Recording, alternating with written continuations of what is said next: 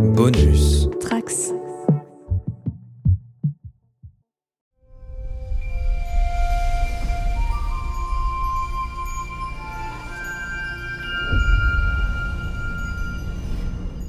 Bonjour à tous les trekkers et trekkies de toutes sortes. Je suis le commandeur Guigui et je suis ravi de vous accueillir à bord de la station du Cadran Pop.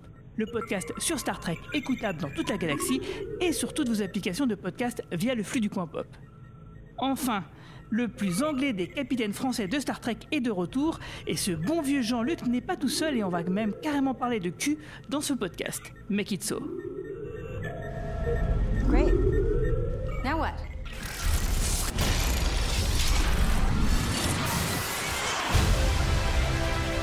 Welcome to the Earth of the 21st century.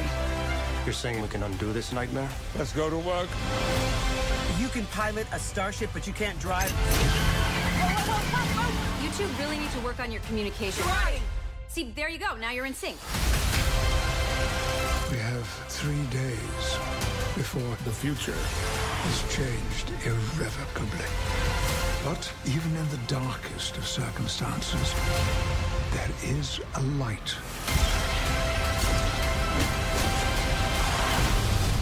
Where are you taking us? Home.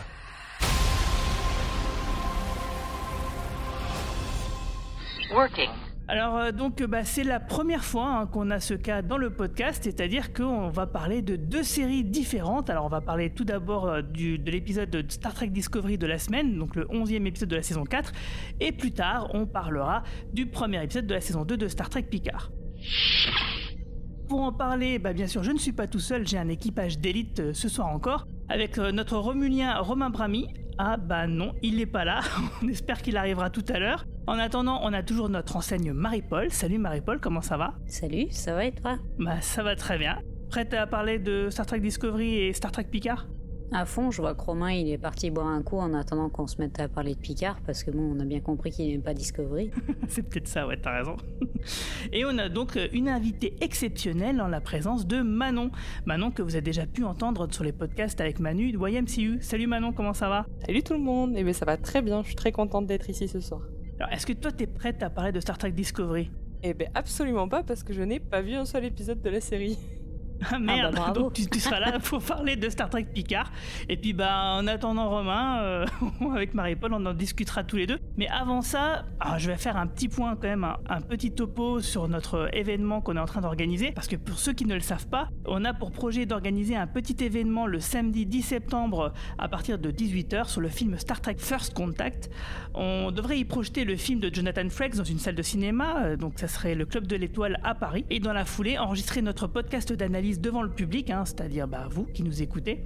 Alors on travaille ac- actuellement sur le financement participatif afin de pouvoir financer tout ça en prévendant euh, des places à 12 euros. Alors c'est bien sûr à ce moment-là qu'on aura besoin de votre participation parce qu'on va réaliser cet événement pour vous et avec vous. Mais on a prévu aussi tout un tas de surprises.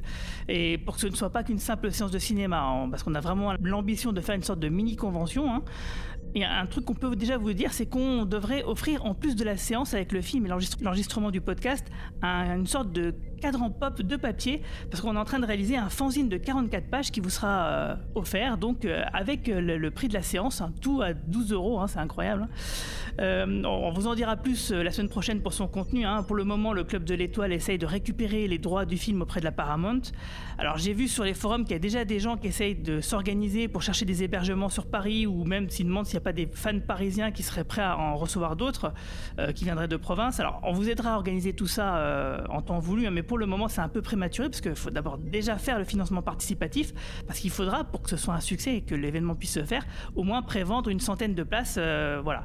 Donc pour le moment c'est prématuré, mais on en reparlera donc euh, pour le coup, euh, le- parce qu'on va lancer le financement participatif au mois d'avril, je pense. Mais bref, donc on a plein de choses en route qu'on continuera de vous détailler chaque semaine. Mais vous pouvez retrouver toutes ces informations sur notre site internet podcast lecadranpop.fr. Moi je voulais juste dire que j'ai trop hâte. Et toi, Manon, est-ce qu'on pourra te compter parmi nous? Tout pareil, euh, franchement, euh, surtout pour First Contact. ça, forcément, ça, ça donne envie, donc euh, j'espère que je pourrai être là. Et toi, t'habites où en fait? En ce moment, je suis sur Amiens. Donc, euh, Ah oui, peu bah, loin, Le problème, c'est que passé une certaine heure, il n'y a plus de train, donc il faudra quand même que, je règle la question du logement, mais, euh, mais ça devrait pouvoir se faire. Ouais, ouais, il y, a- il y a déjà un, un groupe Facebook euh, qui sera dédié à ça. Euh, Il y, a, il y a des fans qui vont déjà commencer à, à réfléchir à s'organiser là-dessus, mais voilà, on, on vous en reparlera. Alors, bah justement, Manon, on va se tourner quand même vers toi pour savoir, bah, c'était quoi ton premier contact euh, avec la franchise? Et puis, euh, qu'est-ce que qu'est-ce que t'aimes bien dans Star Trek? Qu'est-ce que tu connais? Euh, du coup, mon premier contact avec la franchise, euh, je pense qu'il est un peu lié à mon âge parce que ça va être les films de J.J. Abrams euh, que je n'ai même pas vu au cinéma. Je pense que le premier film, je l'ai vu euh, chez une amie qui l'avait en DVD. euh, euh, je, je, sais- pas même si j'ai pas vu le 1 et le 2 d'affilée. Donc, euh, le premier film Star Trek de J.J. Abrams, c'est Into the Darkness. Euh, et bah, j'ai grave kiffé. Euh, je, trouve que c'est. Je, pense que c'est des bons euh, films grand public, de SF, d'action, qui, introduisent très bien à l'univers de, de, Star Trek, sans forcément. Euh, on va dire que j'ai découvert ça comme ça, je me suis dit Star Trek ça a l'air trop cool, il y a des vaisseaux, euh, il y, a, une bonne dynamique de personnages. Je trouve que euh, dans ce casting-là, on trouve les personnages très attachants. Et plus tard, bon, j'ai dû voir le troisième film. Et ensuite, j'ai vu justement euh, Premier Contact, qui ramène à une autre époque de Star Trek. Et j'ai été particulièrement touchée par le film, qui clairement a apporté euh, quelque chose de différent et qui est peut-être plus proche de ce que les fans originaux de Star Trek préfèrent d'ailleurs. Je- J'entends toutes les critiques de, certains sur les films de J.J. Abrams qui ont, peut-être pas la même âme qu'ont les films d'origine et c'est en voyant First Contact que ça m'a traversé l'esprit de me dire ah faudrait quand même que je regarde euh, ben, The Next Generation et même je m'étais posé la question sur la série originale sans jamais trouver le temps et le et, et ça paraît tellement monumental en fait de loin de se dire euh, comment on commence Star Trek, est-ce qu'on commence du début, euh, comment on fait, etc. Et c'est là qu'a été créé le Quadrant Pop. Euh, et justement, juste avant la première saison de Star Trek Picard, sachant que étant fan des X-Men, je suis forcément fan non seulement Bah de, oui. de, de Ah bah oui. Stewart dans le film First Contact, mais surtout en tant que Charles Xavier. Donc euh, forcément, je me suis dit à aucun moment je peux ne pas regarder Star Trek Picard. Du coup, j'ai suivi la petite liste conseil qui a été fait dans le premier numéro du Quadrant Pop, si je dis pas de bêtises, je crois que c'était le premier nu- numéro. C'était dans le numéro 0, ouais, notre tout premier podcast, ouais. Et donc j'ai pris la petite liste de façon très euh, très euh, première euh, première de la classe où je vous ai vraiment écouté à la lettre et, et je me suis fait tous ces épisodes conseillés pour qui justement permettaient de découvrir tous les personnages de, ce Next Generation en ayant un gros arc quand même sur Data parce qu'on savait qu'il aurait une importance dans la saison 1 de Picard et les, les épisodes avec Data sont juste des personnages enfin des épisodes extraordinaires donc euh, que j'ai découvert The Next Generation et je me suis dit c'est la meilleure chose du monde. Et je n'ai toujours pas fait l'effort de regarder la série dans son entièreté. Mais je le ferai un jour parce que vraiment cette euh, regarder ce, euh, ce- cette série euh, même avec seulement quelques épisodes ça devait faire une vingtaine d'épisodes mais j'ai trouvé que c'était que c'était vraiment vraiment chouette. Et voilà j'ai regardé Star Trek Picard saison 1 j'ai adoré j'ai écouté tous les quadrant pop euh, euh, a posteriori donc euh, donc voilà c'est je pense que c'est à peu près tout ce que j'ai vu de Star Donc en fait, euh, t'as regardé, si je récapitule, donc les films de J.J. Abrams. Après, tu t'es mis à regarder First Contact. Et puis euh, quelques épisodes épars de la nouvelle génération. Puis euh, la saison 1 de Picard, en fait. exactement T'as pas regardé. euh, donc Discovery, t'as pas regardé. T'as pas regardé Lower Decks non plus? Non, non, non plus. J'ai regardé les quelques épisodes de Voyager qui étaient conseillés. Et mais du coup que quelques-uns, je connais même mal l'équipe du coup et euh, par exemple j'ai pas j'ai pas le rapport avec Seven of Nine euh, tant que ça non plus, j'ai vu très peu d'épisodes avec elle. Mais ouais, donc globalement finalement ce que j'ai le plus vu ça reste quand même euh, The Next Generation. Et du coup, dans les vieux films, t'as quand même regardé, si je me trompe pas, les quatre premiers films. ouais, euh, c'est ça. J'en suis au quatrième. Et j'ai vu Nemesis aussi parce qu'il était conseillé pour euh, avant euh, Star Trek Picard. Donc euh, j'ai vu. C'est vrai, oui, à cause des Romuliens et puis bah, la mort de Picard, de, de Data, forcément, c'est c'est ultra important. Ouais, Ah, mais vous me spoilez, je les ai pas vus, je vous rappelle. tu sais que Data est mort quand même. tu ne peux plus dire ça. Parce que toi, Marie- Marie-Paul, t'avais bien vu la saison 1 de Picard. Oui, oui, oui. mais alors contrairement à Manon, j'ai pas regardé moi les épisodes que vous aviez conseillés avant de regarder la saison 1 de Picard. Euh, ce qui fait que j'étais clairement paumée. que bah, Ah, j'ai moyennement apprécié en fait au final euh, cette saison 1 euh, à la au premier visionnage. Euh, parce qu'effectivement, quand t'es paumé, tu comprends pas tout. Euh, même si c'est quand même globalement bien écrit et, euh, plus ou moins bien joué selon les acteurs euh, et les acteurs et les actrices. Mais effectivement, en revoyant, en, ayant entre-temps vu les premiers films, en ayant vu quelques épisodes conseillés, mais toujours pas, j'ai toujours, toujours rien vu de Voyager. j'ai vu que quelques épisodes avec Q, mais je commence quand même à avoir une meilleure, euh, une meilleure connaissance de l'univers et j'ai recommencé à revisionner la saison 1 pour voir si, ouais, ça y est, en fait là je comprends mieux et effectivement je comprends mieux votre engouement et, euh, et pourquoi vous étiez super excité de que la saison 2 arrive et que t'es déjà toi, Guigui, vu l'épisode au moins deux fois euh, depuis sa sortie hier sur, sur, sur Prime. Enfin voilà, donc. Si, on se souvient, enfin, on avait quand même euh, un enthousiasme un peu modéré parce que la saison 1 est loin d'être parfaite. Euh, Il y a quand même beaucoup, beaucoup de problèmes d'écriture euh, qui sont des problèmes d'écriture qui sont similaires à ceux de Discovery d'ailleurs, même si c'est moins pire parce que, et d'ailleurs, on va en parler, hein, mais je trouve que voilà, il y a, on, accroche quand même plus à l'équipage, aux personnages et. C'est peut-être du fait que, évidemment, les personnages de Picard et Seven, on les connaît déjà, il y a déjà un background qui est très solide. Donc forcément, je pense que c'est toi, plus t'as facile. plus parce que tu connaissais. Moi, justement, l'équipage, en fait, ça, j'ai pas développé d'empathie comme j'ai pu développer de l'empathie pour les personnages de Discovery, tu vois.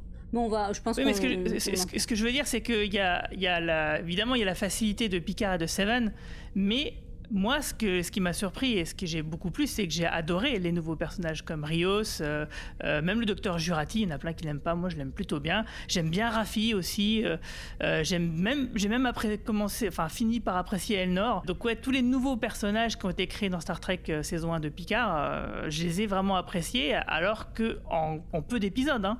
Alors que Discovery, bah, j'ai toujours du mal, alors que ça fait maintenant plus de 50 épisodes, et je pense que ça, finalement, la mayonnaise ne prendra jamais, euh, et notamment avec l'épisode de ce soir dont on va parler bah, tous les deux, hein, Marie-Paul, parce que visiblement, euh, Romain n'est toujours pas là. Euh, donc, bah, avant de commencer là-dessus, ça fait quoi? Ça doit faire presque 25 ans euh, la dernière, fois qu'il y a eu deux épisodes de Star Trek en même temps, deux séries qui tournaient en même temps, c'était en 1999. C'était Deep Space Nine et Voyager.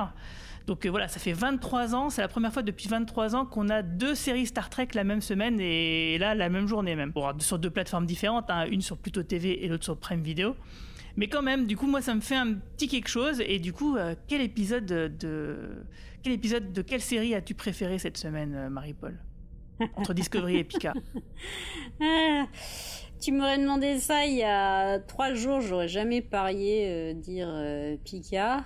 Euh, mais en fait, ouais, ça a été, ça a été Picard au final. parce que même s'il y a des choses qui se dé- développent dans Discovery, même s'il y a des. y est, ils, sont ils arrivent enfin, enfin là où ils, ils veulent aller depuis le début de la saison. Picard était mieux écrit. Alors oui non, parce qu'on va le voir après, il y a quand même des raccourcis qui ont été faits et des trucs qui ont été mis un peu au forceps.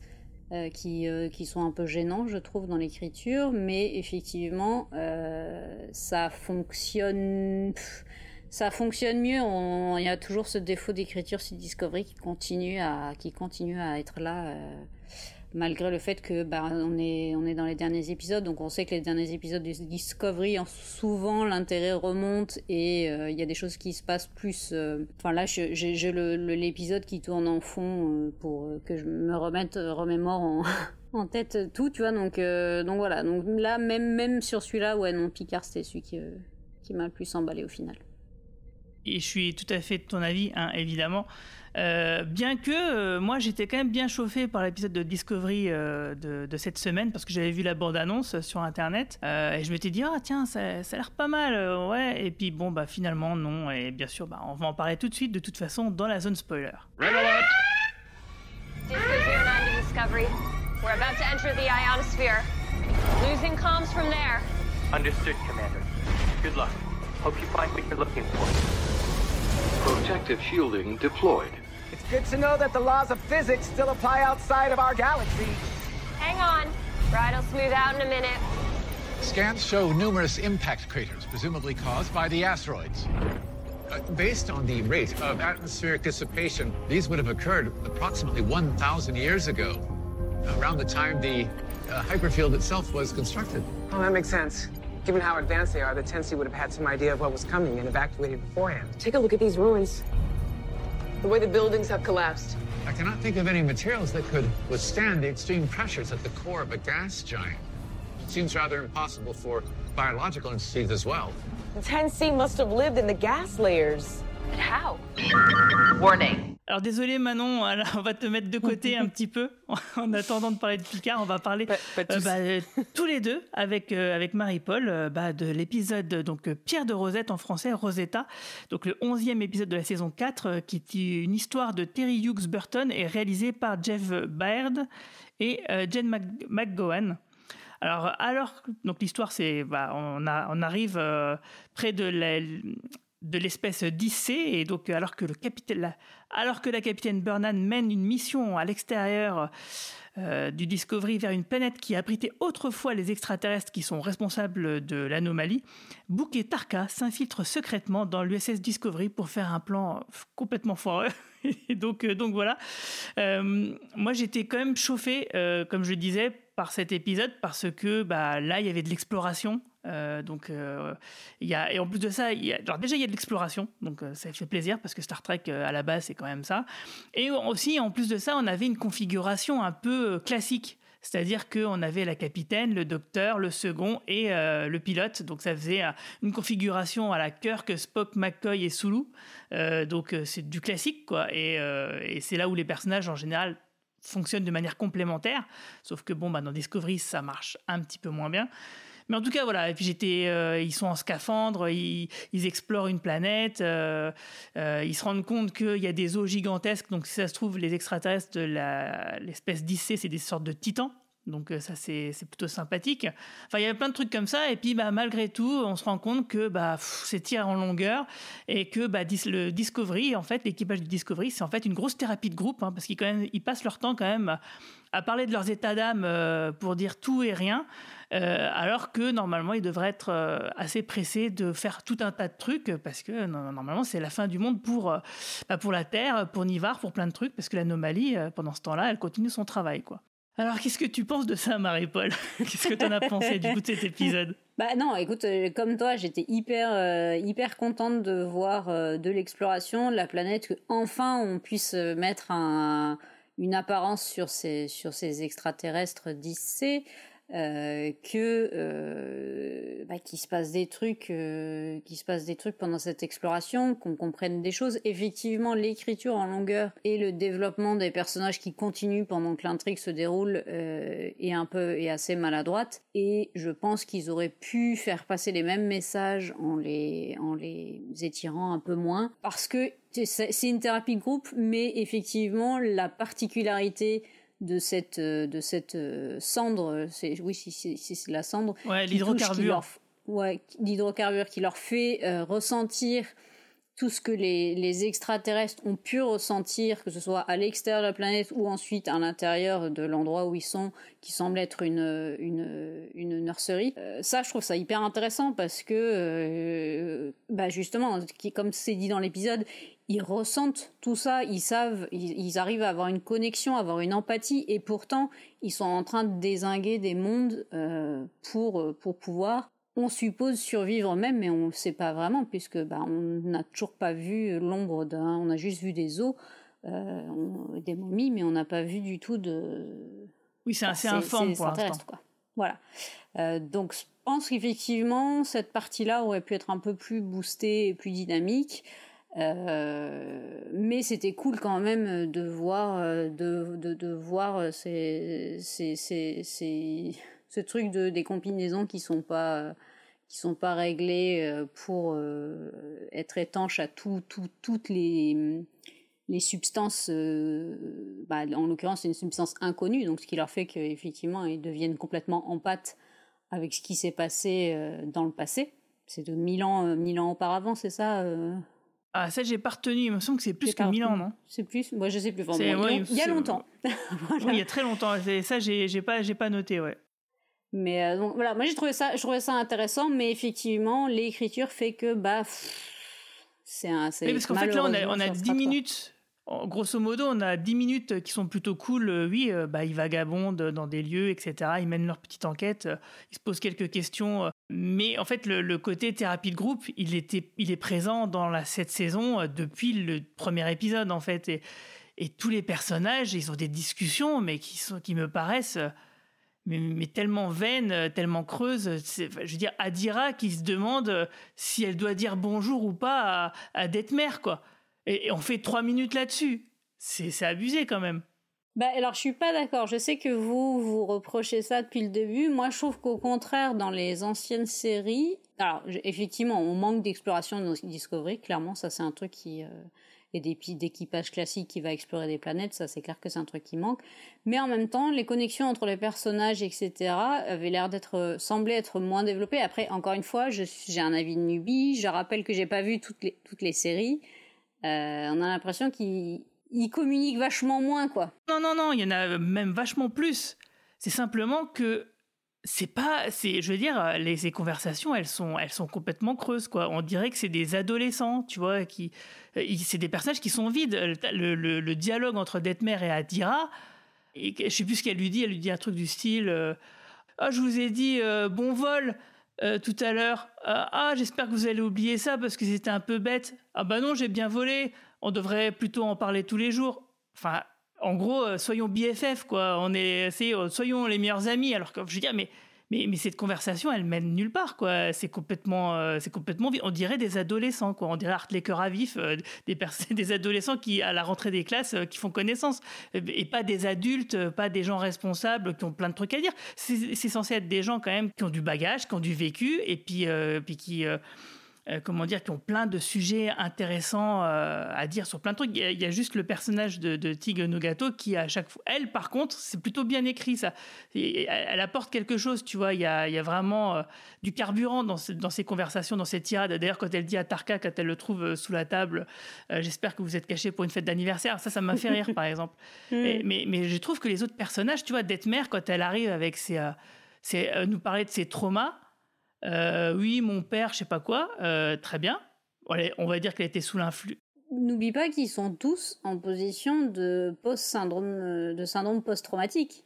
Ouais, Enfin, mais d'accord, mais c'est- toujours, euh, c'est- toujours mis à la louche comme ça, tu vois, quand ils en ont besoin, mais, mais finalement, ça n'apporte rien, rien du tout, quoi. Bah, ça apporte rien ça pour le apporte personnage. personnage, en fait. Ça apporte, Bah, ça mais pas tant que ça. Mais pas tant Mais que ça, mal puisque écrit, en qu'est-ce fait. C'est super mal écrit. Euh, Par exemple, quand il, vois, elle parle de son père sur le truc, ok, est sous l'influence du machin, pour- pourquoi pas. Mais pourquoi après elle vient s'excuser de ça dans la navette? Je veux dire, ça n'apporte rien, quoi. Ça C'est ridicule. Et il y a eu la même chose avec Ovo quelques épisodes plus tôt. C'est-à-dire qu'elle elle te sort un trauma euh, dans une situation euh, où t'as pas le temps de parler de ça, et puis, euh, et puis ép- l'épisode d'après, elle s'en excuse. Mais je veux dire, c'est pas comme ça qu'on construit un personnage, quoi. Les personnages, pour l'instant, ils restent creux, ils n'ont pas de caractère, euh, on, ne connaît pas leurs qualités, on ne connaît pas leurs défauts, mais on connaît des traumas qu'ils ont eus dans leur jeunesse euh, qui les poussent à agir de telle ou telle façon et à se, montrer comme étant euh, vulnérables. Et mais non, bah, c'est pas des personnages, pour moi, c'est des coquilles vides, de, c'est des états d'âme qui se promènent pour moi. Et ça, c'est vraiment super dommage parce que putain, il y a un truc qu'ils font qui est vachement bien dans cette saison, c'est justement mettre en avant les personnages de la passerelle. C'est ce qu'on réclame depuis le début. Mais si c'est pour faire ça, ça fait quand même un peu, ça fait un peu mal au cœur, quoi. Euh, tu vois, à, Dira sur le papier à la base, euh, il y avait plein de trucs à faire avec elle et pour moi, ça reste toujours du gâchis, quoi. Et, encore une fois, pour moi, la principale caractéristique de Discovery qui fait que Discovery ne fonctionne pas, c'est que les personnages ne sont pas bien caractérisés. Encore un exemple, Michael Burnham, elle est euh, xénobiologiste, et on le sait, c'est dit dans le tout premier épisode de la saison 1, c'est oublié jusqu'à maintenant parce que c'est utile. C'est ce qui fait que les personnages ne fonctionnent pas les uns avec les autres parce qu'il n'y a pas de répondant et tout ce qu'ils peuvent se dire, bah, c'est des banalités. Des banalités pour eux, Ça manque de mais aussi pour le récit principal. aussi, au final. Ah oui, je, je pense clairement, oui, exact, je pense que tu as raison. Le principal, c'est ça. C'est qu'il y a vraiment un, gros problème et on passe un temps fou, tu vois, par exemple, Culbert et, Burnham qui discutent de leurs états d'âme, enfin les états d'âme de Culbert, alors qu'il reste 24 heures à la Terre et à Nivar.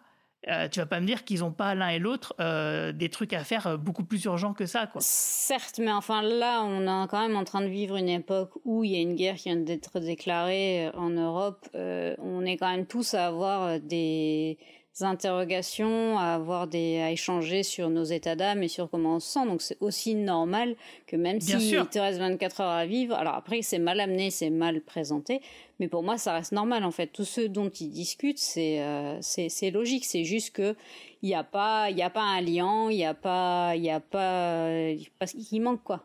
Tu vois, tu fais ça après l'action, tu le fais pas au moment où tu as quelque chose à faire voilà, c'est ça qui va, moi qui va pas. Et en plus, c'est un autre truc. Euh, Tarka et Book qui font leur truc dans leur coin. Bah, je sais pas, au bout d'un moment, euh, au point où on en est, pourquoi ils veulent pas travailler avec le Discovery, quoi? Pourquoi ils continuent à faire leur truc dans leur coin? Je veux dire, ils ont eu la preuve que ce qu'ils font, bah, ça marche pas forcément, qu'ils ils en savent pas plus que les autres. Euh, pourtant, ils ont des compétences. Ok, ce qu'ils ont fait, bah, ils méritent la prison. Mais encore une fois, au point où on en est bah aidez-les quoi, travaillez ensemble, vous irez en prison après. Enfin, je sais pas, tu vois, les, pour moi, les personnages, ils, se comportent pas en adultes responsables alors que c'est quand même être la crème de la crème, quoi. Et pour moi, c'est ça qui, qui, qui, va pas. Et, et voilà, c'est vraiment, euh, bah, c'est vraiment dommage. Et là, je pense que, ouais, euh, passer 50 épisodes, euh, c'est. Enfin, ça... Captain, incoming message. Sur écran. Excusez-moi du retard, euh, capitaine. J'ai essayé d'éviter la nébuleuse euh, Discovery euh, pour me rendre au plus vite vers la nébuleuse Picard. Euh, bah, on va vous téléporter à bord, pas de problème. Salut, salut Romain, comment ça va? Alors, finalement, t'as essayé d'échapper, mais tu vas pas y échapper. Hein. Tu vas nous dire ton avis sur Discovery, l'épisode de cette semaine. J'espérais arriver après que vous ayez fini de parler de Discovery. Je suis encore un petit peu trop en avance. Je suis désolé. Euh, non, mais en plus, il était pas mal cet épisode de Discovery. Au, moins, l'intrigue avance. Après, c'est vrai que bah, comme beaucoup de monde cette semaine, j'ai regardé Picard euh, et Discovery l'un à la suite de l'autre, en commençant par Picard. Et j'avoue que j'avais pas du tout la tête à regarder Discovery, euh, donc euh, j'étais pas forcément concentré. Mais j'ai trouvé l'épisode plutôt quand même mieux et au moins ça avance, l'histoire avance un petit peu. Donc non, c'était pas désagréable. Il y, a, un truc, je me rends compte dans Discovery, c'est que quand il y a le personnage de Detmer qui est à l'écran, je m'amuse un peu plus parce que je trouve que c'est un des personnages qui est bien joué et qui a du potentiel. Et donc peut-être que juste le fait qu'elle soit dans le Away Mission cette fois m'a fait aimer l'épisode un petit peu plus. Par ailleurs, je pense que c'est un des épisodes. Tu sais, ils avaient dit cette saison qu'ils allaient utiliser les mêmes technologies qu'ils utilisent dans les séries Star Wars. Tu sais, avec l'écran euh, incurvé euh, qui leur permet d'être vraiment dans la scène. Et je, je trouve qu'on le ressent dans cet épisode et que les personnages ont l'air plus. j'ai trouvé que ça fonctionnait assez bien quand ils étaient dans cette espèce de scène d'horreur là, enfin de, où ils ressentaient les choses. Et j'ai trouvé que visuellement l'épisode était assez intéressant. En tout cas, c'est l'air d'être de la bonne hein, qui est, qui est sur cette planète. Euh, bah, si c'est ta conclusion, est-ce que, Marie-Paul, est-ce que tu as d'autres trucs à rajouter sur cet épisode avant qu'on passe directement à Picard? Euh, non, enfin, euh, moi j'ai justement effectivement, je voulais rajouter que ce que vient de dire Romain, c'est que oui, graphiquement il y a des trucs vraiment chouettes. j'étais, c'était, c'était cool de les voir en, en j'ai dit en scaphandre, en combinaison. Euh, ça marche, ça marche mieux effectivement. On a moins l'impression de les voir euh, que sur fond vert. Donc euh, ça, c'est ça, c'est chouette qu'il y ait des, qu'il y ait ces moyens techniques qui soient mis en place pour pour une série de SF où franchement, bah, ça, ça fait plaisir. Quoi. On se croirait presque dans l'espace. Quoi. Ok, allez, c'est parti. On va parler enfin de Star Trek Picard. I first saw you as a man who chose the stars. But after all this time. I've come to wonder have you been seeking or running? Do you recall what I said, Jean Luc, when last we parted ways? The trial never ends. Q. I am way too old for your bullshit. Guys, we got big problems. Something moved us. Back in time and turn our world into a totalitarian nightmare. Do you understand what this means? Time has been broken. I will get us home together. Working. Alors ce premier épisode de la saison 2 euh, de Star Trek Picard s'appelle le The Stargazer, euh, donc euh, l'ancien, le, le premier vaisseau que, Picard a, eu en tant que capitaine. Alors l'histoire, le scénario est écrit par Akiva Goldsman, donc producteur à peu près sur toutes les séries Star Trek récentes et, et surtout de showrunner de la nouvelle série qui arrive, Strange New Worlds. Et aussi, l'épisode été écrit par Terry Matala. Euh, qui est le showrunner de cette saison 2. On va y revenir. Et l'épisode a été dirigé par Doug Arniokowski. Voilà. Alors un mot sur Terry Matala, bah, c'est le showrunner donc euh, moi, je trouve de la plutôt moyenne série euh, L'armée des douze singes. Hein. c'est pas une série qui qui m'a enchanté. Moi j'ai regardé les premiers épisodes, je trouvais que c'était une série moyenne, moyen budget, plutôt random, mais c'est vrai que visiblement elle a quand même ses fans, hein, parce que c'est pas la première fois que sur internet bah, j'ai eu quand même plusieurs personnes qui m'en ont parlé en me disant si si c'est vraiment bien. Mais en tout cas, euh, ce que j'ai noté, c'est que ce fameux Terry, il a travaillé comme assistant du producteur exécutif euh, Brandon Braga, euh, scénariste et producteur bien connu des fans de Star Trek.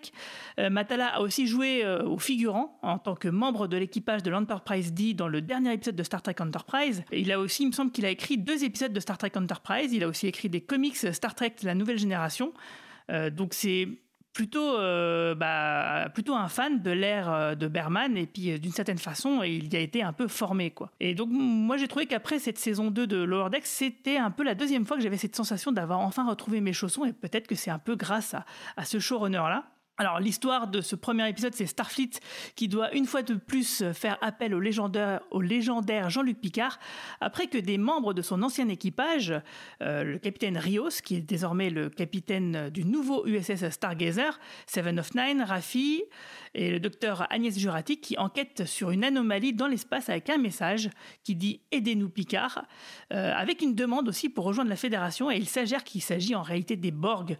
Alors que Picard lance une autodestruction du vaisseau suite à une confrontation avec la Reine Borg qui se passe finalement pas très bien, et eh ben c'est là qu'on a un flash blanc qui apparaît et Picard qui se retrouve sur Terre dans un univers alternatif car finalement Q semble être à la manœuvre. Alors, qui veut commencer? On va commencer avec toi, Manon. Qu'as-tu pensé de cet épisode? Alors j'avoue que je suis un peu partagée, c'est-à-dire que j'ai quand même trouvé l'épisode assez long, parce que je pense que c'est un peu le propre de tout épisode euh, numéro 1 où il faut un peu tout remettre à plat, euh, replacer les personnages et euh, on revient pas trop sur ce qui s'est passé en fait dans la saison précédente. C'est très bizarre cette façon de faire presque un nouveau pilote, je trouve. J'avais presque cette impression qu'on nous représentait les personnages pour la première fois qui du coup était un peu euh, presque différent ou un peu redéfini. J'avais, j'ai un peu eu cette impression. Et, en plus, ils étaient tous un peu éparpillés et du coup, j'ai trouvé que c'était pas très naturel. j'ai trouvé, comme je disais, que c'était un peu forcé et puis du coup, en plus, j'ai pas retrouvé. Enfin, je me suis dit, alors Rios m'avait beaucoup manqué, Picard m'avait beaucoup manqué. Et j'avoue que, en vrai, moi aussi, je, je suis pas non plus 100% attachée à tous les personnages. Autant j'ai vraiment bien aimé la première saison de Picard, mais pas. Je, pense que je suis pas tombée amoureuse de l'équipage comme j'ai pu tomber amoureuse de l'équipage euh, de Star Trek Next Generation ou de. Ah bah ça c'est sûr. Non mais là tu mets la, là tu mets la barre trop. Oui c'est vrai, c'est vrai. Mais du coup comme il y a Picard dans la série, je pense qu'on a un peu du mal à retrouver euh, le rapport qu'il a à tous les personnages. Je trouvais avec Raffi encore ça fonctionne un peu, mais avec Elnor. Euh, oui et non. Enfin, je sais pas. Je, je, j'ai pas, j'ai pas eu ce côté où j'avais un immense plaisir de revoir les personnages et, je trouvais ça lent et je me disais bon où on va, c'est, c'est, bizarre et tout. Et puis je trouve que le dernier quart d'heure de l'épisode, euh, pour le coup. Euh, nous hype complètement pour la suite, euh, ben ça trace le fil de ce que va être le, la saison et, et puis l'arrivée de Q, de, des Borg, de tout d'un coup il y a il y a plein d'enjeux très excitants qui sont mis en place et, euh, et des surprises. Donc, euh, donc voilà, je suis restée sur une note positive, mais j'avoue que euh, ben, j'ai trouvé quand même un peu le temps long et, et que, ouais, je, par rapport à ce que tu disais tout à l'heure, moi je n'aime décidément pas le personnage d'Agnès Jurati. Genre vraiment, j'avais oublié à quel point je ne l'aimais pas. je trouve que chaque scène avec elle est très gênante. Et voilà. et toi, Marie-Paul? Euh, alors, euh, assez de l'avis de, de Manon, euh, c'était un petit peu long effectivement. Il fallait effectivement réinvestir tous les, enfin, remettre en, en, selle un peu tous les personnages. Moi, je continue à voir pas beaucoup d'intérêt pour les uns et les autres de l'équipage. Euh, Elnor étant celui dont je me fous totalement, j'ai envie de dire le plus. Euh, c'est cool de voir, de les, de les revoir, etc. Mais il y a des choses qui, on a l'impression qu'il y a des choses qui ont été un peu oubliées, qui sont balayées hop sous la sous le sous le tapis vite fait parce que ça sert la, la nouvelle intrigue c'est cool ça va plus vite on perd pas de temps euh, oui enfin on perd pas de temps on perd du temps à, à faire les états d'âme de Picard parce qu'excuse-moi Guigui mais quand même il y a aussi des états d'âme dans cette série là c'est vrai. Euh, et qui sont un peu longs aussi hein. C'est vrai mais la, la différence c'est que la différence avec Discovery c'est que Picard c'est un personnage qui est bien installé et qui n'a pas justement enfin il y en a eu, mais jamais à ce point-là, quoi. Donc, c'est quelque chose donc on peut attendre, tu vois. Euh, qui, euh, alors c'est vrai que c'est un peu facile pour les scénaristes de maintenant de récupérer des choses qui ont été faites par le passé, mais du coup, ça rend la chose un peu plus logique. Toi, le mec, il a presque 100 ans. Euh, donc du coup, il s'est jamais beaucoup trop livré, à part quelques rares occasions. Donc effectivement, on est en droit de se demander, quand tu as 100 ans, c'est normal dès que tu es toujours célibataire Tu vois? En tout cas, mais t'as, raison en tout cas. Déjà défini la normalité. Et ensuite, moi, c'est ce que je Enfin, tu vois, c'est, c'est, euh, il faudra arriver à trouver un juste milieu entre l'écriture des personnages, le développement des personnages de, par exemple, TNG et Discovery, tu vois. C'est, euh, on parle pas assez, on parle, on parle trop, c'est, c'est, voilà, bref. Euh, moi, j'ai été gênée par l'espèce de micro love interest au départ. J'ai trouvé ce moment mal, mal amené, mal, mal, mal joué, et, et voilà. Après, c'est cool parce que c'est des personnages âgés, donc c'est bien de montrer, toujours de montrer le que même les personnes âgées, ont, oui, ont des vies amoureuses, sexuelles, etc. On le montre jamais assez à l'écran. Néanmoins, elle a quand même 20 ans de moins que lui, donc ça reste quand même toujours dans les, dans les, dans les clous d'Hollywood comme, on les voit euh, tout généralement. Mais enfin bon bref, ça c'était vraiment un micro aparté. C'était cool effectivement. La fin de l'épisode a vraiment hypé le truc et a vraiment relevé le l'intérêt euh, de du, de cet épisode, le, passage de l'enfance de Picard où on entrevoit quelques clés de compréhension de par rapport à ses parents, machin, c'était sympa, mais bon, Pareil, c'était un peu gênant, euh... mais bon, est-ce que ça c'est parce qu'on est français et que le voir courir avec son béret en couche culotte. Euh... Ouais, non, ouais, habillé comme dans les années 1950, ouais, c'est un peu étrange, hein, j'avoue. mais voilà, sinon, écoute, non, globalement, quand même, c'était, plaisant. Et puis, c'est plus agréable aussi pour moi de mieux comprendre les enjeux et en ayant vu les épisodes que vous avez donc euh, conseillé dans la, semaine dernière, le podcast de la semaine dernière, euh, avec les, donc euh, l'épisode notamment de Q pour un peu mieux comprendre ce personnage qui pour moi reste insupportable. oui, je comprends. Il y a beaucoup de, il y a beaucoup de gens qui le, qui le détestent. Alors, avant de, revenir vers Romain, moi, je vais donner mon avis tout de suite. Euh, alors, c'est vrai, euh, par rapport au Love Interest, moi, ce que je trouve qui va pas du tout, c'est. Il y a Matou euh, qui le dit sur le forum Ultime Frontière et qui résume très bien la chose et qui, pour moi, et le gros point noir de cet épisode que j'ai adoré, hein, mais il y a quand même des points noirs, euh, pour qui se demande comment Patrick peut avoir un intérêt amoureux avec Laris alors qu'elle était mariée à son mari Zaban, qui a été assassiné hors champ par l'infâme Scriptech, un agent romulien du Script Chiar, une officine qui est chargée d'éliminer tout ce qui gêne la narration. Alors c'est clair que c'est vraiment le gros gros problème. Hein. Euh, alors moi je le, je le mets de côté, mais c'est vrai que quand même euh, le fait euh, d'expédier euh, le corps synthétique de Picard parce que finalement ça sera pas le sujet expédier le fait que Jurati elle a quand même tué quelqu'un et que bah, faudrait qu'elle en assume les conséquences. Et puis voilà Zaban a disparu et du coup Laris est disponible. Enfin c'est voilà ça fait quand même comme tu dis Marie-Paul il y a beaucoup de choses qui ont été mises sous le tapis. Et on sent que bah, sur la saison 1 il y a des choses bah, comme les showrunners ont changé euh, c'était des cailloux dans la chaussure dont il fallait se débarrasser, quoi. Et ça, c'est vraiment euh, drôlement embêtant, quoi. Limite, on pourrait ne pas voir la saison 1. Non, peut-être pas, parce qu'il y a quand même des personnages euh, dont on fait la connaissance dans la saison 1 qui sont importants, comme Rios, par exemple, ou Elnor, ou Rafi. Il faut avoir vu la saison 1, mais c'est vrai qu'on, dans l'absolu, on pourrait très bien faire passer outre, quoi, à la rigueur. Je pense pour Rios, on comprendrait vraiment pas par contre, parce que ouais, ouais c'est vrai. la double apparition. son, son, hologramme Emmett, moi j'ai adoré. Hein. Ah, Franchement, la séquence avec Seven sur la Sirena, euh, c'était excellent quoi. Ouais, moi aussi, je crois que c'est mon passage préféré de l'épisode. Je trouve que Jerry Ryan, elle est, elle est, elle est vraiment fantastique. Et en plus de ça, euh, j'ai trouvé ça vraiment logique quand même dans l'évolution de son personnage, qui euh, elle a toujours eu un cadre bienveillant en tant qu'ex-Borg euh, à bord du Voyager. Et quand elle s'en est affranchie, elle s'est rendue compte quand même que, bah, franchement, c'était la merde. Et, du coup, le fait qu'elle soit maintenant devenue badass, c'est suite au trauma qu'elle a vécu, mais surtout que finalement elle ne veut pas d'équipage humain et qu'elle se sent plus à l'aise avec un hologramme, bah c'est ça vient de son passé euh, justement parce qu'elle formait un duo avec le docteur holographique sur le, Voyager. Je sais pas si vous aviez remarqué, mais en fait, Emmett, il a fusionné en fait toutes les personnalités du de, de, de l'IMH du première saison ont été fusionnées dans Emmett en fait. J'ai trouvé ça assez intéressant de le, le voir en fait. Alors moi j'ai presque tout aimé hein, dans cet épisode.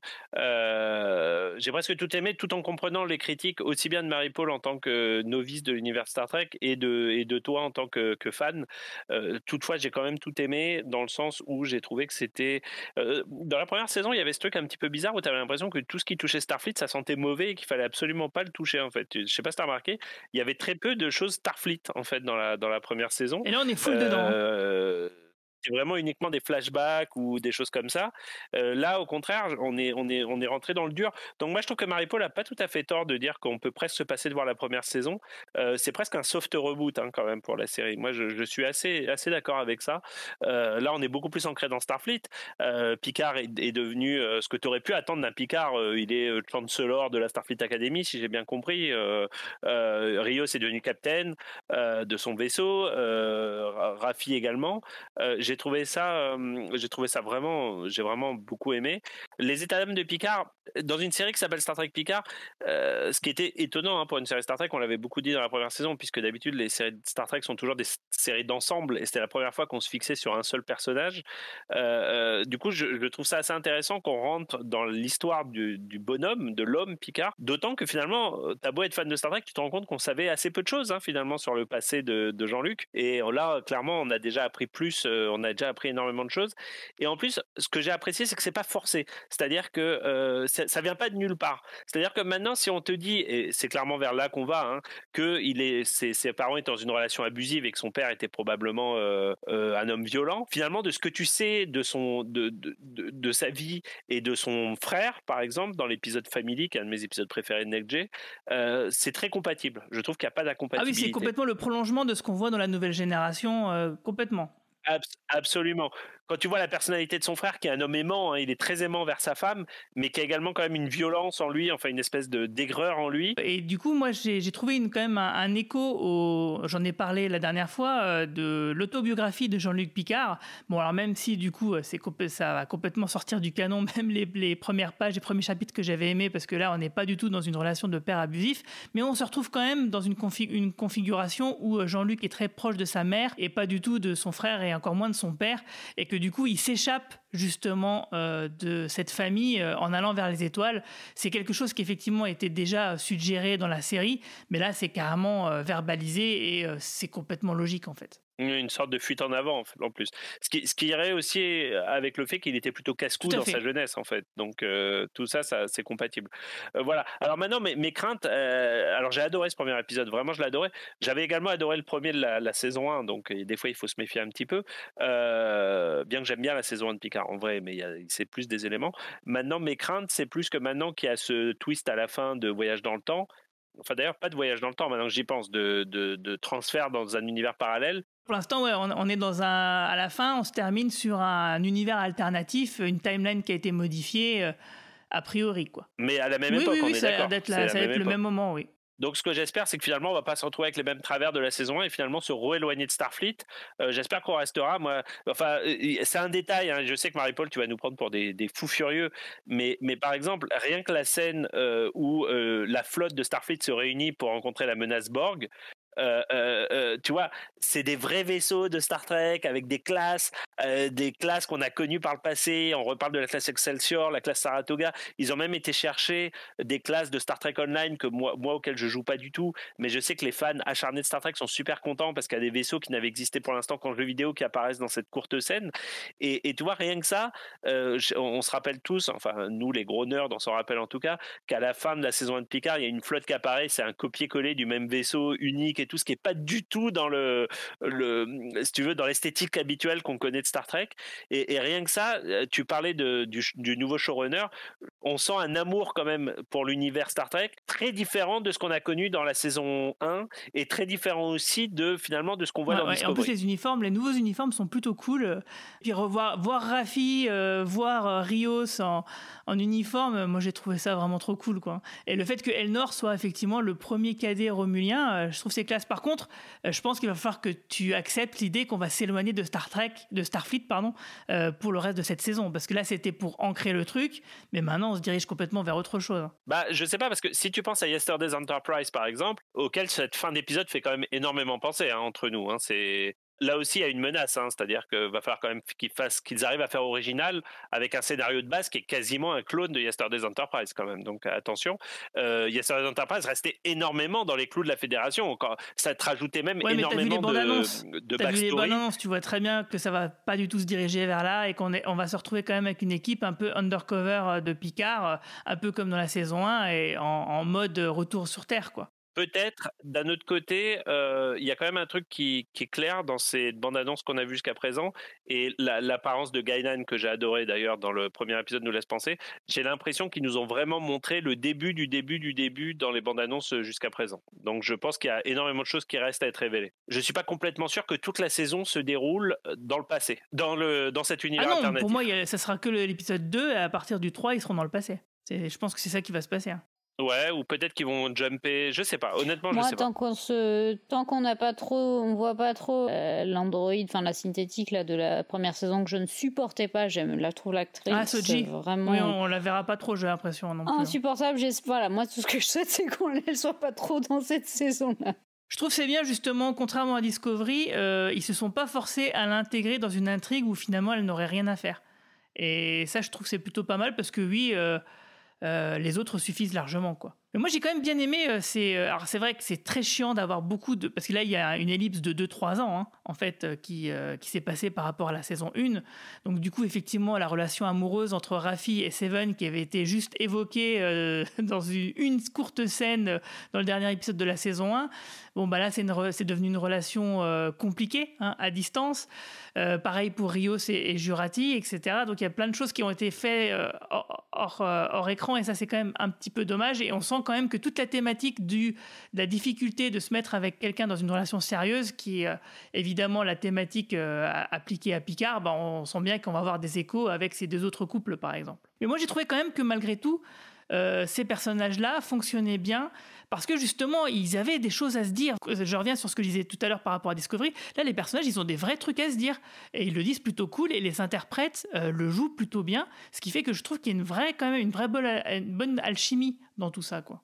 Mmh, bah, en même temps, en termes de dialogue, c'est pas toujours, toujours très bien écrit. Il y a peut-être les acteurs le jouent bien, mais euh, même sur Picard, je trouve que les thématiques abordées, elles, elles, le sont, elles sont super intéressantes, mais parfois ça sent quand même un peu c'est un peu forcé euh, oui c'est un peu forcé j'ai du mal à y croire parfois donc euh, je c'est vrai qu'il y a des gros sabots des fois quand même. Ouais ouais voilà. En fait euh, moi je trouve qu'on on voit quand même beaucoup ça. Et d'ailleurs les, les, thématiques certes intéressantes sont un peu même trop mises dans notre face je crois je trouve. Le fait de, de, le répéter cinq fois au sein de l'épisode on l'a compris en fait. Mais justement c'est bien parce que même Q à la... il s'en moque dans, à la fin de l'épisode puisqu'il dit à Picard en fait tu parlais beaucoup de seconde chance justement à propos. Et d'ailleurs, du coup, donc cette apparition de Q, Romain, il faut qu'on en parle. Oui, bah Q carrément, puisqu'on l'a, on avait quasiment écrit la scène. Hein. Il y a un épisode de, du coin pop où j'avais dit, euh, du cadre en pop, pardon, où j'avais dit euh, que selon moi, Q n'avait aucune raison de vieillir, hein, puisque c'est un être, euh, un être, c'est quasiment un dieu en fait. Donc j'avais dit qu'il arriverait avec sa même tête qu'à l'époque de, de, de Next Generation et qu'il allait dire, oh là là, mais capitaine, comme vous avez vieilli, qu'il allait claquer des doigts et qu'il allait rajeunir. Je suis assez ravi de voir que ça s'est passé exactement comme on l'avait prévu, ce qui prouve qu'on aurait au moins le niveau d'être scénariste pour euh, Star Trek à Hollywood. Ceci étant dit, il n'y avait pas non plus mille bah moyens d'amener la chose, hein, puisque, comme je l'ai dit, euh, Q étant ce qu'il est, il n'y a aucune raison qu'il vieillisse. Accessoirement, tu remarqueras que j'avais pas pensé à ça, mais pour Gainan aussi, ils ont sorti une espèce de petite pirouette euh, assez amusante pour expliquer son vieillissement. Mais voilà, j'ai trouvé la scène marrante. Le, bon, la dernière saison du Mandalorian, il y a un épisode avec Luke Skywalker où ils ont encore fait un pas en avant en termes de rajeunissement des acteurs inouïs Donc là, tu as un peu l'impression que c'est des effets spéciaux à papa ou quand même très lissés, très 3D, etc. Mais c'est tellement court et un peu flou que moi, ça m'a pas gêné et j'ai trouvé que c'était plutôt bien amené. Ouais, ouais, moi j'ai vraiment adoré cette arrivée de Q et euh, on discutait avant d'enregistrer le podcast dans la journée en disant que quand même Patrick Stewart, il avait quand même sa voix, elle avait quand même vieilli, elle avait quand même changé. Par contre, euh, John Delancey qui joue Q, euh, pas du tout. c'est toujours la même voix et quand on, il y a le plan où Picard se rend compte qu'il est dans une sorte d'univers alternatif, donc une sorte de miroir, univers miroir bis hein, quelque part, une dystopie, une vraie dystopie pour le coup. On verra la différence par rapport à ceux qui disaient que la saison 1 de Picard c'était une dystopie. Bah là, on va voir vraiment à quoi ça ressemble quand c'en est une. Et quand on, commence à entendre la voix de Q et a, Picard qui se prend la tête, qui fait non, non, non, non, non. Ça, j'ai vraiment, j'ai vraiment adoré. Et je pense que ça augure de bonnes scènes entre les deux personnages. Et donc voilà, moi j'étais vraiment ravi de cette entrée en matière qui évidemment clôt le, le, premier épisode. Mais c'est vrai, Marie-Paul, avant ça, il y a aussi la Reine Borg qui fait son grand retour quelque part. Bah oui, alors que moi je découvre, évidemment, puisque je n'ai pas vu. Parce que tu, ah, tu n'as jamais vu, c'est vrai. Tout à fait. Alors que toi, Manon, euh, tu la connais puisque tu as vu euh, First Contact. Mais j'étais, j'étais très contente de la revoir, mais du coup, elle est, très différente. ah oui, là, elle est une sorte de, comme, elle est comme dans une sorte de sarcophage. Euh, effectivement, il y a Jurati qui dit à un moment, c'est nouveau. Il y, a un truc quand même qui est un peu étrange, c'est que au moment de l'explosion, au moment du switch, où justement Picard va dans cet autre univers, sûrement créé par Q, euh, elle dit une chose que euh, disait sa mère euh, à Picard dans un flashback. sa mère lui dit de regarder en haut, de regarder les étoiles, et, la Reine Borg, elle dit exactement la même chose, ce qui semble résonner forcément pour Picard. Donc qu'est-ce que ça peut bien vouloir dire? Je ne sais pas. C'est sa mère. Alors deux choses, hein. la Renborg, on n'est pas pas du tout sûr que c'est la Renborg qu'on a connue. Hein. Euh, première chose, euh, peut-être qu'il y a une évolution. Moi, euh, il n'y a aucune raison de penser que si c'était la même, elle porterait le, le ce, costume. Surtout qu'on sait que cette Renborg, on sait par les bandes annonces, donc spoiler, hein, attention, mais on sait qu'on va la revoir la Renborg d'origine, celle qu'on connaît dans First Contact, dans Voyager. Donc on la verra. Donc moi je pense que cette Renborg n'est pas la même Renborg.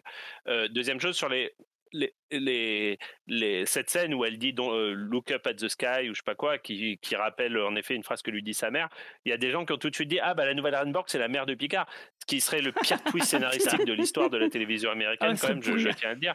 Euh, et, et, c'est surtout qu'il n'y a pas besoin de ça. Il faut se rappeler que euh, Picard était locutus, donc son, son individualité a été partagée avec le collectif, donc tous ses souvenirs font partie du collectif. Donc c'est tout à fait normal qu'une Borg connaissent les, histoires et les états d'âme d'enfants de Jean-Luc Picard. Maintenant, je vous préviens, les amis, si la Reine Borg est la mère de Picard, je brûle ma ah. télé, je pars aux États-Unis et je brûle les locaux de Paramount. Voilà, que, je, pense qu'en effet, on doit comprendre exactement ce que tu viens de dire, ou alors, euh, quand on connaît pas trop, c'est une espèce de fausse piste, je pense, pour qu'en effet, euh, on, on, se dise ça et qu'en fait, ce soit pas du tout ça, parce que en même temps, ce serait trop euh, obvious et nul, mais surtout euh, évident que ce soit sa mère vu la réplique, euh, parce qu'il y a... là aussi je trouve c'est un peu c'est un peu gros sabot, donc c'est plus intéressant d'avoir la l'interprétation avec ce qu'on peut connaître de des épisodes d'avant de la vie de Picard et notamment First Contact que que que ce soit sa mère dans dans le magnifique Sfacafandre. Enfin, ce serait non oui ce serait ce serait terriblement nul et en plus ce serait ce serait nous le dire quoi enfin ce serait bizarre En tout cas, moi, ce que j'ai noté, c'est quand même, euh, elle l'appelle Picard et non pas Locutus. Ça, c'est, j'ai trouvé ça. Bah, je pense que ça veut dire quelque chose, quoi. Parce qu'en fait, là, visiblement, euh, les Borg semblent chercher de l'aide. Ils veulent intégrer la Fédération, mais on ne sait pas trop ce qu'ils veulent exactement. Euh, quel est le rapport avec Q? Qu'est-ce qui se passe, quoi? Normalement, là, à ce moment-là, Picard est censé mourir parce que le Stargazer devrait exploser. Et là, il se trouve face à Q dans un univers alternatif. Alors, alors, ça, amène une question très intéressante sur Q. C'est qu'on s'est toujours posé la question dans les épisodes de Q, en tout cas dans une bonne partie des épisodes de Q, est-ce que les événements arrivent à cause de Q ou est-ce que Q intervient sur des événements qui seraient arrivés de toute façon? Et là, la question se pose, c'est-à-dire que est-ce que c'est Q qui est-ce que c'est Q qui joue avec Picard une nouvelle fois de, A à Z, ou est-ce que Q arrive à ce moment-là parce que il y a cet événement qui aurait pu être la fin de la vie de Picard? Faut quand même pas oublier qu'il meurt hein, dans le, enfin dans cette scène, il, il, meurt puisque son vaisseau explose dans lequel il est. euh, il meurt avec toute sa bande. Donc, est-ce que Q a une nouvelle fois sauvé la vie de Picard, euh, de la même façon qu'on se demandait est-ce que, les humains auraient rencontré les Borg sans Q, ou est-ce que Q a permis aux humains de se préparer à l'invasion des Borg euh, On se pose à peu près la même question. Ouais, c'est clair. C'est vrai qu'on peut se demander quand même où est-ce que ça va. Moi, ce que j'espère, c'est que parce que dans les flashbacks de, de Picard dans son enfance, on voit quand même que sa mère, elle est traînée dans un, tu vois, ça, ça apparaît un peu irréel. Euh, comme s'il y avait euh, un événement particulier qui soit plus que justement un, père abusif, par exemple. Euh, est-ce qu'il se serait pas, j'espère qu'ils vont pas nous faire le coup quand même de, il y a un événement temporel lié à l'enfance de Picard qui fait que du coup, bah, Picard il est comme ça et puis en modifiant légèrement cet événement, bah, à la fin du coup, il sera, il sera plus open à une relation avec Laris, par exemple. Euh, moi, c'est ça qui me fait un petit peu peur. Quoi. Tu vois, on parlait de seconde chance. Est-ce que euh, ça va changer son caractère pour qu'il soit, euh, voilà quoi, qu'il soit plus célibataire? Je trouve c'est. J'espère pas parce que je, trouve que c'est intéressant qu'on remette en question cette fuite vers l'avant de Picard tout au long de sa vie, vers l'exploration, cette espèce de vocation qui est la définition du personnage. Et en même temps, c'est la définition du personnage. Donc même s'il a le droit d'évoluer, en effet, effacer cette, euh, cette, essence même du personnage pour euh, lui donner une espèce de nouveau départ, alors que.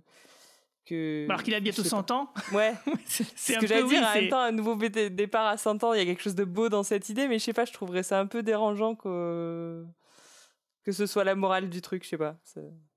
Oubliez pas qu'à la fin de la saison 1, il a déjà un nouveau départ. Hein. Hein, donc il est, enfin, je veux dire, il a échappé à la mort euh, déjà à la fin de la saison 1, donc, euh, enfin. mais disons qu'en plus cet épisode, il, euh, il, résonne beaucoup avec le film Star Trek Génération, où justement déjà Picard s'interrogeait sur ses choix de vie, de se dire, qui résonnait d'ailleurs avec ceux de Kirk, qu'il rencontrait dans le film, où il se disait, mais ouais, moi j'ai pas de famille, quoi. j'ai rien, j'ai rien construit, j'ai tout donné à ma carrière, et, et est-ce que ça vaut le coup, je, tu vois? D'ailleurs, dans son discours à Starfleet Academy, il dit je serai le dernier Picard. Donc c'est ça c'est directement lié à, Star Trek Génération pour le coup. Ça prouve que ça le hante quand même. Et toi maintenant tu l'as vu ce film ou pas? Et non, je ne l'ai toujours pas vu du coup. D'accord. Bon, on, ne va pas te spoiler. C'est pas un très bon film, honnêtement, ah, mais non, on euh, peut pas dire ça. C'est un, un, moyen, moyen dans lequel il y a des bonnes scènes, en il y a des excellentes scènes qui moi me qui me m'émeuvent à chaque fois. Mais du coup, je me suis toujours demandé, euh, à dans la temporalité, du coup, c'est la toute première apparition de Picard, c'est là où il serait le plus jeune Ou du coup, ça se passe... Euh non, ça se passe après le dernier épisode de Next Generation, si tu veux. Ça se passe un ou deux ans après ah, le dernier épisode de The Next Generation. Non, non, vraiment dans la foulée, la foulée, hein, parce que le film, il est sorti euh, la même année, à peine un an avant, après la fin de la série. Hein, donc, ah ok, j'ai toujours cru que c'était avant, en fait c'est après. Autant, autant pour moi. Ah non, non, non, c'est les vraiment... Euh, d'ailleurs c'est les mêmes costumes, c'est les mêmes décors, euh, c'est juste que c'est filmé, bah, c'est un film quoi. Le film s'appelait Génération, si tu veux, parce qu'il faisait au cinéma la transition entre les films de l'équipage classique, donc euh, Kirk et Spock, et les films de l'équipage Next Generation. C'est pour ça que dans ce film-là, dans ce film-là, donc tu as tout l'équipage de Picard, mais tu as aussi Scotty, Chekhov et Kirk. D'accord. Mmh. Et c'est pas terrible. Non, non, non. il est pas si, il, est mal écrit euh, pour le coup, mais euh, il y a quand même des, pures scènes dedans. Je viendrai trancher ce débat une fois que j'aurai vu le film, je vous promets. Ça marche. Euh, bah, D'ailleurs, justement, du, oui. juste pour finir sur l'histoire d'amour dont on parlait avec Liaris, bon moi moi j'ai pas de mal à croire à cette scène d'amour. Bon, je, comme tu l'as, comme tu citais Matou qui l'a très bien dit, bon c'est clair qu'ils se sont débarrassés de ce pauvre homme romulin dont j'ai oublié le nom, Laban, Yaban, je sais plus comment il s'appelait, pour pouvoir mieux que faire tomber Laris dans les bras de Picard. Bon ça on les, on les pardonnera. Ce qui est un peu plus gênant pour les vieux fans, c'est où est Beverly Crusher mmh. quand même. Nous on a toujours pensé que le grand amour caché de Picard, c'était Beverly Crusher. Et avant qu'on nous sorte cette histoire de parentalité compliquée, on pensait que la raison pour laquelle il ne concluait pas avec Beverly Crusher, c'était parce qu'il se sentait responsable de la mort de son premier mari, en fait. Donc, euh, comment, qu'est-ce qui s'est passé avec Beverly suite à bah, dans les dans les dernières années de Picard? Euh, Moi, c'est ça que j'aimerais savoir, et je serais quand même très très très très très très frustré que s'il continue dans cet arc de réflexion sur les amours de Picard euh, et à la fin de la saison, voire des deux prochaines saisons, je serais quand même très frustré que Beverly ne soit pas évoqué, bah, Disons que la discussion avec Guinan, euh, on sent qu'il l'évoque sans la nommer. euh, elle et d'autres. Mais t'as raison. Euh, pour moi, c'est, euh, enfin, j'ai du mal à imaginer qu'on ne voit pas Beverly Crusher. euh, il faut conclure ça, quoi.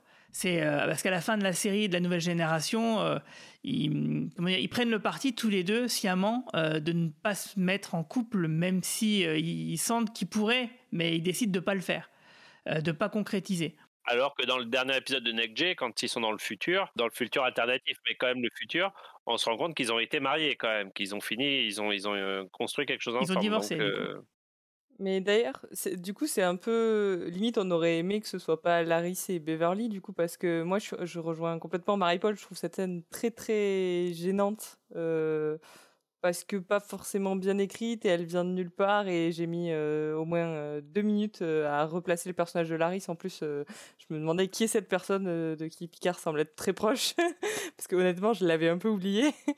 Ah du bon? coup, euh, ouais, j'avoue. Bon, après, c'est moi et ma On très peut mauvaise pas être mémoire. tous mais, amoureux de euh, Laris, Guigui. Moi, je suis amoureux de Laris, ouais, j'avoue. Et pour le coup, bah, j'ai aussi 20 ans d'écart avec l'interprète, euh, mais dans l'autre sens. mais mais ouais du coup c'était bizarre tout de après oui il y a euh, il y a eu euh, deux trois ans en effet donc euh, donc il s'en passe des choses dans la vie des gens mais euh, je sais pas j'ai pas été très très convaincue par cette Bah, moi, j'avais trouvé quand même qu'il y avait un feeling particulier entre les deux personnages déjà dans la saison 1, mais pas au point de bah, de- d'en arriver là, quoi. Euh, je trouve Bah, que moi, je la voyais même. euh, plus comme. euh, Picard était peut-être pas une figure paternelle, mais une personne qu'elle aime profondément, mais pour laquelle il n'y a pas de, il a pas d'amour. euh, c'est un amour platonique, quoi, familial, C'est ça, pas- ouais, ouais, ouais. Je sais pas. Oui, c'est oui, je suis d'accord avec toi. Moi, j'ai, c'est vrai que j'ai du mal à, à croire à ça, quoi. C'est, c'est quand même un truc qui m'a un petit peu embêté, alors que j'ai adoré vraiment tout le reste, quoi. Euh, le fait que Jurati elle soit débarrassée de son truc, bah évidemment on s'en doutait que ça, ça se passerait comme ça, que Picard euh, en- finalement euh, aucune conséquence au fait que maintenant c'est devenu un androïde. Bon bah oui, on, avait lu les interviews euh, d'Akiva Goldsman euh, qui semblaient suggérer que oui on en a rien à foutre en fait, c'était une fausse bonne idée, on n'aurait pas dû le faire et maintenant on s'en débarrasse parce qu'on sait pas quoi en foutre et on part sur autre chose. Bon bah voilà, c'est comme ça, moi je l'accepte parce que effectivement une saison égale une histoire et j'espère que cette saison 2 bah, elle nous donnera une bonne histoire. Pour le moment c'est bien parti, mais euh, on n'est pas à l'abri qu'effectivement ça parte en couille en plein milieu. Quoi. Deux petites choses. euh, sur le corps de Picard, si vraiment ils s'en foutent, ils auraient pu utiliser Q. Ça- il me semble que ça fait partie des prédictions qu'on avait faites aussi, et c'est un peu dommage. Euh, moi, j'aurais bien imaginé Q lui dire Mais qu'est-ce qu'est-ce que c'est cette horreur de corps Mhm. qu'ils vous ont mis? Et claquer des doigts, et d'un seul coup, Picard se retrouve avec un corps humain de nouveau. Tu vois, j'aurais bien imaginé une scène comme ça. non, ça serait trop abusé. Bah, trop abusé. Franchement, entre ça, qu'est-ce qui est le plus abusé, honnêtement? Q qui te redonne un corps humain parce que finalement c'est Q et qui se bat les couilles de tout, ou euh, Picard qui est quand même dans un corps d'androïde et t'as l'impression que pour lui ça a été comme de changer de chemise, si tu veux quoi. Si, si tu prends deux pas en arrière, tu te rends compte que c'est quand même beaucoup plus traumatique que, que, que de pas s'être marié à 107 ans. je pense que les deux, les deux solutions sont pas bonnes. Et la deuxième chose, sur, euh, vous m'avez fait ouvrir les yeux sur un truc, c'est qu'en fait, euh, l'histoire de Beverly, elle ressemble quand même un peu à l'histoire de, de Laris. Et finalement, euh, Picard, il aime bien se taper les meufs de ses potes, en fait. Parce que finalement, il refait avec Laris exactement ce qu'il avait fait avec Beverly, quoi. Il entame une relation avec un mec qu'il a très bien connu et qu'il a il y a beaucoup une aimé, différence quoi. là, c'est Laris qui fait des avances et lui il avait pas l'air d'y avoir pensé en fait. Ouais, je sais pas, voilà, pour le coup, est-ce que c'est Ouais. pas parce que il est empathique et que du coup, il, tu vois, il, il, la souffre, enfin, il souffre, il est triste de la perte de ces deux personnes euh, et développe des sentiments un peu, tu vois, qui, qui mélangent avec. euh, Tu veux dire que c'est par compassion, il accepte de coucher avec elle? Ah, C'est ça, accepte il a de tomber rien amoureux fait. d'elle? Si vous observez quand même les, les scènes, euh, par exemple au tout début, euh, Picard quand il regarde Laris, quand il prépare les vendanges. euh, D'ailleurs, c'est bien ça. Putain, les vendanges où tu téléportes le raisin, t'as pas besoin de les cueillir. Putain, c'est vraiment Ah, super. Enfin, Scène, scène absolument géniale. Euh, franchement, le, le début de l'épisode, il enterre complètement le, le début de, de, de la première saison. Et, en fait, à un moment canon. donné, il y a Picard qui regarde Laris en train de bosser, je sais pas quoi, et là, il a, il, il a pas du tout un regard amoureux sur elle. euh, Enfin, il dit, il a l'air d'être content, Ouais. elle bosse, le truc, il avance, quoi. Et après, elle, elle le cherche du regard. Et, et puis dans la, parce que moi j'ai, bon, comme je l'ai dit, j'ai vu deux fois l'épisode hein, aujourd'hui. Euh, donc, euh, et, et dans la, la scène où effectivement Laris, en fait, c'est Laris qui lui déclare sa flamme. Elle lui explique, bon bah voilà, euh, mon mec il est mort, mais chez nous les Romuliens c'est pas pareil. Nous, on se remet direct avec quelqu'un. Notre deuil il est pas, tu vois, je veux dire, ils ont justifié ça comme ça. On organise des grosses orgies. Quand il y a un décès d'un proche, on fait des grosses orgies voilà. pour se et, et, et pour se Picard, lui, il a l'air quand fait. même d'être un peu surpris et et puis euh, voilà quoi. Il, il essaye de répondre à ses avances et puis il se dit non, bah non. euh, de toute façon, je je suis pas bon pour ça, donc. euh, Mais voilà. Non, il y, a- quand même un truc que j'aimerais noter sur ce premier épisode qui, moi, m'a fait vachement plaisir. On a beaucoup parlé des états d'âme de Picard dans cet épisode, hein, c'est vrai, il pousse dessus très fort. Mais il est quand même gay, j'ai trouvé, dans cette saison, dans ce début d'épisode. Il est content, il est là dans ses vignes. Tu te rappelles, dans la première saison, il se baladait dans ses vignes avec son chien. Tu avais l'impression Mhm. vraiment d'un un mec en vrai. fin de vie. euh, Tu vois, c'était un peu la soupe au chou, l'histoire, quoi. Euh, là, je sais pas. Là, là, il est gay, il est content, il Il picole dit son pinard, la, il c'est la sourit fin de la tout. saison, c'est la journée qu'il préfère de l'année. Donc. euh, Ouais, c'est ma journée préférée de l'année, da da da. Et, et les autres personnages, c'est pareil, tu vois. Alors, c'est vrai que Jurati, il te. Bon, euh, la meuf, elle est en mode Ouais, bon, j'ai été acquitté, euh, génial, j'ai tué mon mec, j'ai été acquitté, c'est un peu la veuve joyeuse. Mais elle est gay. Rafi, elle est gay. Après, Jurati, on sous-entend qu'elle est complètement bourrée, on est d'accord. Hein Parce que moi, j'ai Ah oui, Ah, mais elle l'impression est pas, qu'elle elle est pas euh, sous-entendue, elle est en train de boire un coup, oui. Elle le dit, elle le dit. Oui, oui, elle est, elle est cuite aux patates. Mais globalement, il y a de la, il y a de la bonne humeur dans Ouais. ce premier épisode. Et c'est peut-être ça qui manque cruellement à Star Trek dans l'ère Kurtzman. hein. C'est ce que beaucoup de fans reprochent, à, à raison pour le coup.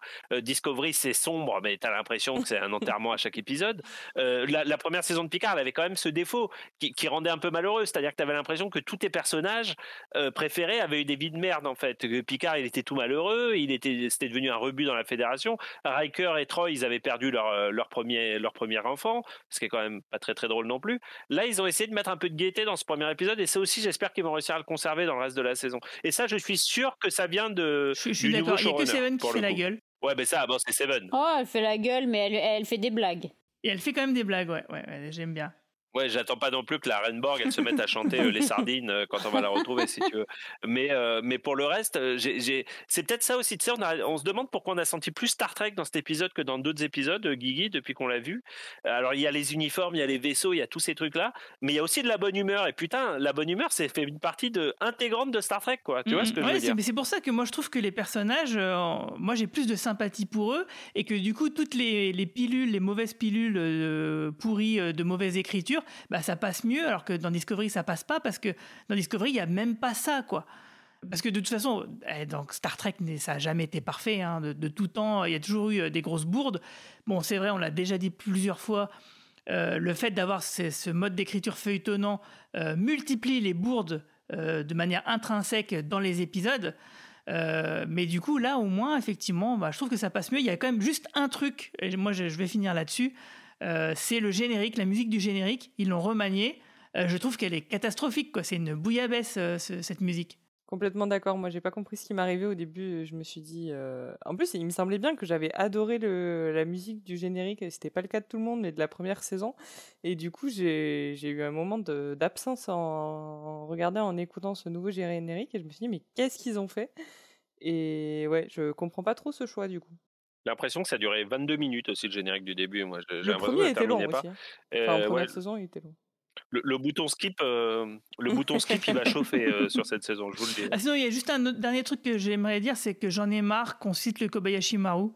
Euh, sans déconner, euh, pitié, euh, j'ai l'impression Ah que dans les séries de Kurtzman, c'est euh, c'est à toutes les saisons, dans toutes les séries, quoi. C'est dans Prodigy, dans Discovery, euh, dans même Discovery, il y a un épisode qui s'est appelé comme ça cette saison. Veux dire, ça fait trois fois en, en quatre mois que, tous les mois quasiment, on nous cite le Kobayashi Maru. Franchement, pitié, euh, faut arrêter, quoi. Ouais, si c'est tellement traumatique le Kobashi Maru, faudrait peut-être envisager de l'enlever parce qu'apparemment les mecs sont traumatisés jusqu'à la fin de leur vie, jusqu'à 107 ans, ils pensent encore quoi. On va conclure. Alors, qu'est-ce que euh, vous pourriez dire? Qui a envie de dire quoi pour conclure? Ben écoute, moi je suis, je suis vraiment vraiment très très contente de revoir Q. Euh, en vrai, euh, l'acteur, il est là de retour pendant, je sais pas, il dure peut-être euh, 40 secondes, 50 secondes sa scène. Il a pas beaucoup de lignes de dialogue et je trouve que on le retrouve comme si on l'avait jamais quitté pour le coup. Euh, ça, ça sonne tellement Q tout ce qu'il dit que je, je trouve ça génial. Donc je, j'avoue que c'est cette partie, c'est le fait de revoir ce personnage et cet acteur qui me, qui m'excite le plus pour la suite. Et ouais, voilà. Comme je l'ai dit, je trouve que c'est pas un épisode parfait, mais il a aussi ce rôle d'épisode de transition pour nous présenter les nouveaux enjeux de, cette saison. Et, en vrai, je, suis quand même bien, bien, bien excitée pour la suite. Donc, bien contente d'avoir retrouvé Picard et son équipage. J'ai hâte de voir euh, de voir ce qu'on va effectivement ce qu'ils vont ce qu'ils vont en faire. Qu'est-ce que est-ce que comme tu le prédisais, ça va être juste l'épisode 2 ou ça va être le, un truc alternatif? Et on revient ensuite euh, dans le passé sur Terre. Euh, c'est euh, ouais, c'est toujours c'est toujours euh, marrant de voir qu'est-ce qu'ils qu'est-ce qu'ils vont imaginer qu'est-ce qu'ils vont leur faire faire à, à, Q qui est quand même un sacré, euh, euh, sociopathe, euh, mais en même temps en quelque part parce qu'il a quand même aidé par le passé Picard à se sortir de trucs. Donc, donc je sais pas, à voir. C'était marrant effectivement de finir sur cette note-là. Ça, ça, ça rebooste l'écriture et les problèmes un peu qu'il y a eu dans, dans cet épisode qui était, qui était cool moi été emballé. Il y a un truc qu'on n'a peut-être pas dit aussi, c'est que ça fait quand même plaisir d'avoir deux épisodes de Star Trek par semaine. C'est quand même, moi j'ai connu ça à l'époque de DS9 et Voyager, ça fait quand même vraiment plaisir. Après pour le reste, euh, moi ma seule peur pour le reste de cette saison, c'est que euh, en fait, comme on sait déjà que le scénario va énormément se rapprocher de à la fois Yesterday Enterprise et de Star Trek 4, peut-être même d'ailleurs plus de Star Trek 4 à partir du moment où ils vont voyager dans le passé que que, de que de Yesterday Enterprise. J'espère que être en terrain tellement connu, ils vont réussir à créer quelque chose d'original et à nous surprendre. Euh, la, la, ma peur pour cette saison, finalement, c'est de ne pas être du tout être ouais. surpris, si tu veux. Je, je, je, pense qu'ils gardent énormément de cartes dans leur manche, mais c'est ça ma tout peur. Tout à fait d'accord avec toi. Et moi, ce que j'aimerais bien voir, justement, dans l'épisode euh, 2, qui sera donc euh, l'espèce de univers miroir bis, c'est par exemple qui croise un Riker, euh, du coup, un Dark Riker, qui lui mettrait des bâtons dans les roues, tu vois, qui, de, qui l'empêcherait de faire quelque chose. Ça serait intéressant à voir. Moi, ce que j'aimerais voir cette saison aussi, c'est l'USS Relativity qui est un vaisseau de futur de la fédération de, du 27e ou 29e siècle, je sais plus, euh, qu'on a vu dans Star Trek Voyager, qui est un vaisseau spatio-temporel qui justement est là pour euh, régler euh, les altérations du temps. Et dans la bande-annonce, il me semble avoir reconnu euh, l'acteur qui interprétait le capitaine de ce fameux, ce fameux vaisseau. Donc j'espère qu'il y, aura, qu'il y aura de ça et que justement les, les surprises dont tu parles, parce que cet épisode de Voyager était absolument génial. Hein. En fait, on se rend compte que euh, il, a utilisé euh, Seven plusieurs fois comme agent temporel et en fait Seven est morte plusieurs fois et il y a eu plusieurs versions d'elle. Enfin, c'est un épisode vraiment un peu à la Rick et Morty quelque part, euh, qui était vraiment vraiment super. Et donc j'espère avoir des surprises par rapport à ça, effectivement, et puis que ça, que ça débouche quand même sur des comment dire, des problématiques un peu philosophiques euh, et pas seulement sur les états d'âme des personnages pour savoir euh, s'ils peuvent être amoureux ou pas. Quoi. Que ça, j'espère que ça va aller au-delà de ça. Et puis, et puis voilà, et puis ça sera déjà pas mal. Et puis euh, il y a aussi Brent Spiner qu'on va voir, va revoir dans le rôle d'un ancêtre du Dr. Soon encore. Euh, il y a plein de trucs comme ça qui peuvent être intéressants, mais c'est vrai que c'est clair que c'est pour moi c'est Q plus que Gainan ou la Renborg, c'est Q qui est pour moi l'attrait principal, parce que c'est vrai que c'est un personnage qui est très très énervant, euh, mais que justement, comme il est énervant, et surtout il, la, il l'amène souvent des histoires euh, qui seraient pas possibles autrement qu'avec un personnage comme ça en fait, d'avoir un personnage omnipotent, omniscient, euh, qui, qui, est facétieux et qui justement est une attache, je trouve, entre l'époque de la nouvelle génération et l'époque de la série classique, parce que c'est typiquement le genre de personnage qui, qui, pourrait débat, enfin qui déboule de, le, de la série d'origine, quoi. Donc c'est pour ça que Q il a cette aura un peu particulière, je trouve. Et puis c'est typiquement le personnage qui a challengé Picard tout au long de, de du temps où on l'a connu dans Star Trek, donc. Euh, c'est limite il aurait fallu que ce soit parce que je sais plus au niveau des saisons ils ont promis une saison 3 c'est ça? Il y a, il y a déjà ça tourné d'ailleurs ouais ça, du coup ça me fait presque bizarre que Q soit pas euh, peut-être l'opposant de la saison 3 parce que je trouve il y a un côté on a envie de terminer avec Q quelque part le voyage de Picard je trouve. C'est je me suis dit la même chose. Ouais je, je suis pas sûr que hum, je me suis posé la même question que toi et c'est une question très intéressante. Je je suis pas sûr que je me demande si la saison 2 et la saison 3 vont pas être dans une parfaite continuité en fait si tu veux que qu'on ça se termine par un cliffhanger et que euh, l'arc s'achève dans ouais, la saison qui finissent comme TNG quoi. Il y a beaucoup de choses qu'on sait pas quand même. Hein. Quand, quand, quand, tu penses qu'ils nous ont montré euh, tu, tu te rends compte qu'il nous avait montré Gainan, on se rend compte qu'en effet, elle était dans le premier épisode. Q, il était dans le premier épisode. En effet, ils nous ont teasé Brent Spiner et la Renborg, mais je pense qu'on va les voir euh, très rapidement dès le deuxième épisode. Donc finalement, ils nous ont montré très très très très très peu de choses hein, jusqu'à présent. Donc euh, évidemment qu'on va s'attendre à des surprises. Eh ben, c'est sur ces bonnes paroles qu'on va se quitter. Est-ce que vous avez des actus? Toi, Romain, je sais que non. Moi, je déménage bientôt, j'espère, et voilà, je vous aime. C'est mon Oh. actualité. Et toi, Marie-Paul? Euh, bah écoute, moi j'ai mon ma prochaine traduction qui sort à la fin du mois. Je suis très contente. euh, L'autobiographie de Trina Robbins, qui est une grande autrice et historienne des comics euh, euh, américains, qui ça sort chez Bliss, Last Girl Standing. donc c'est vraiment, j'ai vraiment pris un plaisir infini à travailler ce titre sur lequel je suis aussi éditrice. Donc voilà, 25, euh, 25 mars normalement en librairie. Bravo. Et toi, Manon? Pas d'actu particulière, donc je vais piquer la formule de Romain et dire à tout le monde que je les aime. Parce qu'on a besoin de se le dire en ce moment. Ah, mais oui, on vous aime. Mais sinon, mais t'as pas des podcasts euh, YMCU euh, ce qui, qui arrivent Il y a pas une série Marvel qui va débarquer bientôt Ah, ben, je pense qu'on va reprendre avec euh, Moon Knight à la fin du mois de mars, mais on est qu'au tout début du mois de mars là, donc euh, donc d'ailleurs il faut que je fasse quelques lectures euh, parce qu'en vrai je n'ai rien lu de Moon Knight pour l'instant. Du coup, euh, je vais quand même essayer de faire un peu de devoir avant euh, avant que la série commence. mais c'est le 30 mars ou le 31, je sais plus, j'ai plus. Ouais, c'est vrai, t'as raison, Oui, c'est dans ça, 2-3 c'est la semaines. fin.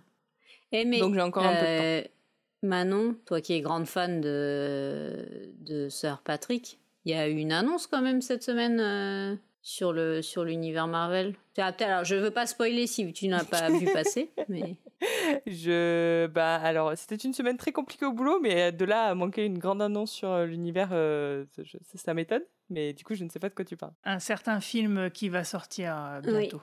Est-ce qu'on parle de, on parle d'un truc dans la bande-annonce de Doctor Strange ou pas du tout? Oui, c'est ça, tout à fait, Ah, on parle de ça. Euh, ben il y a eu une officialisation? bah il a confirmé, que- ouais. Tout à fait, il a, il a D'accord, confirmé. ok. Eh ben je n'ai pas. Il a même fait style, oh là là, j'étais un peu malade quand j'ai tourné ça, c'est bizarre que les gens aient reconnu ma voix. Voilà. Eh, moi, le dernier truc que je m'étais arrêté, c'est euh, plein de gens au cours du temps ont essayé d'imiter ma voix ou je sais pas quoi, et du coup, c'était mais il y a plus d'une semaine. D'accord, eh ben, ça m'arrange pas du tout parce que je trouve que c'est une très mauvaise idée, mais euh, d'accord. Vous me l'apprenez. Je- J'avoue Ok. que vous pouvez m'entendre dans YMCU souvent râler de comment il faudrait ou pas euh, intégrer les X-Men et justement ne surtout pas reprendre les anciens acteurs pour faire cela. Donc, euh, je suis Mais plutôt pas compris contre, mais- pourquoi ils, prennent pas McAvoy, mais en tout cas, on, on aura hâte d'écouter euh, dans le coin pop, euh, bah, justement, quand il y aura le Docteur, Doctor Strange 2 qui sortira. J'espère que je, je serai libre à ce moment-là pour en discuter parce que je pense qu'il y aura plein de choses à dire. Et bien sur ce, je vous souhaite à tous une longue vie et plein de prospérité. Salut tout le monde Salut Salut Au revoir.